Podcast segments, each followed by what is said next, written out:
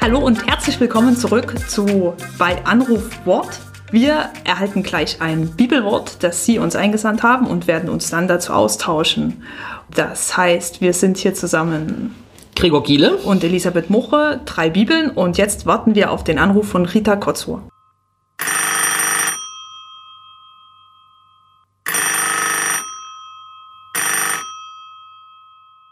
Heute kommt das Bibelwort aus Jesaja, Kapitel 52, Vers 6.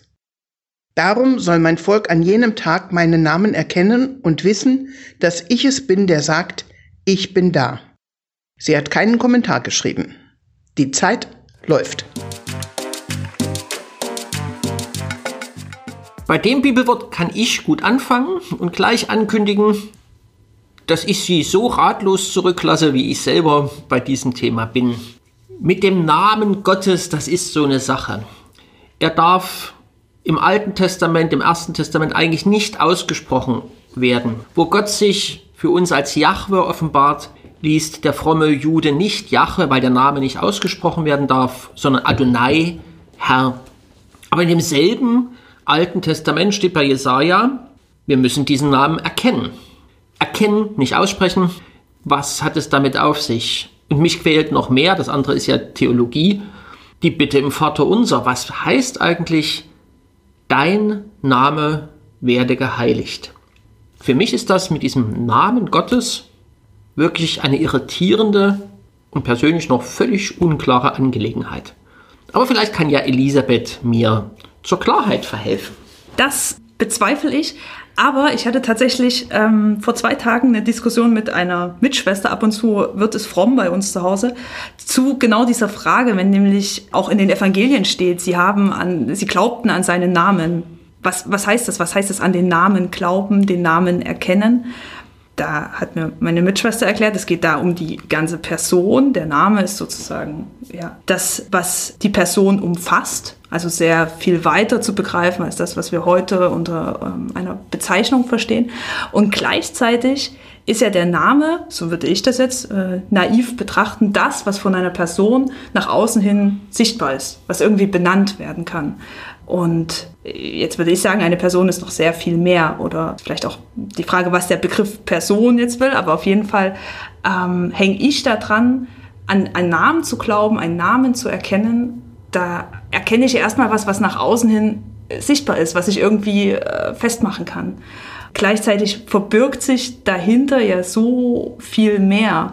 Das heißt, wenn in der Bibel steht, ihr sollt, ihr sollt auch noch meinen Namen erkennen, was sollte da erkennen? Sollte das erkennen, was Gott von sich zeigt? Oder sollen wir das erkennen, was die, welche Dimension noch dahinter liegt und in diesem Hier bin ich drinne steckt? Klarheit? Nee wir haben es gut, ich habe ja gleich am Anfang angekündigt, dass das mit dem Namen Gottes eine sehr verwirrende und unklare Angelegenheit ist. Auch in der Bibel wird das äh, immer sehr unterschiedlich gehandhabt. Sie merken es ja, wie wir auch ein wenig rumeiern. Vielleicht aber meint es Jesaja an dieser einen Stelle ganz einfach. Wenn der Name Gottes heißt, hier bin ich, heißt diesen Namen zu erkennen, zu entdecken, wo Gott gerade bei mir ist. Und das ist natürlich eine Übung, zu der wir jeden Tag eingeladen sind. Jesus Christus verspricht uns, ich bin bei euch alle Tage bis zum Ende dieser Welt. Matthäus zum letzten bekanntlich. Es muss also möglich sein, Gott in meinem Alltag zu entdecken, jeden Tag, wenn er da ist. Und wenn das sein Name ist, hier bin ich, ist die Entdeckung von ihm auch die Entdeckung seines Namens. Und vielleicht ahnen Sie ganz schwach, in welche Richtung nach all unserem Rumgeeier heute die Hausaufgabe geht. Noch kleiner, kleiner Block, wir haben noch Zeit für ignatianische Spiritualität. Gott in allen Dingen suchen und finden. Jetzt die Hausaufgabe, da ähm, heißt es nicht finden und gesucht haben, sondern Gott in allen Dingen suchen. Das ist eine Entscheidung für Sie, mit der Sie heute durch den Tag gehen können sich auf diese Suche zu begeben und davon auszugehen, dass es da etwas zu finden gibt. Und das dann auch zu benennen.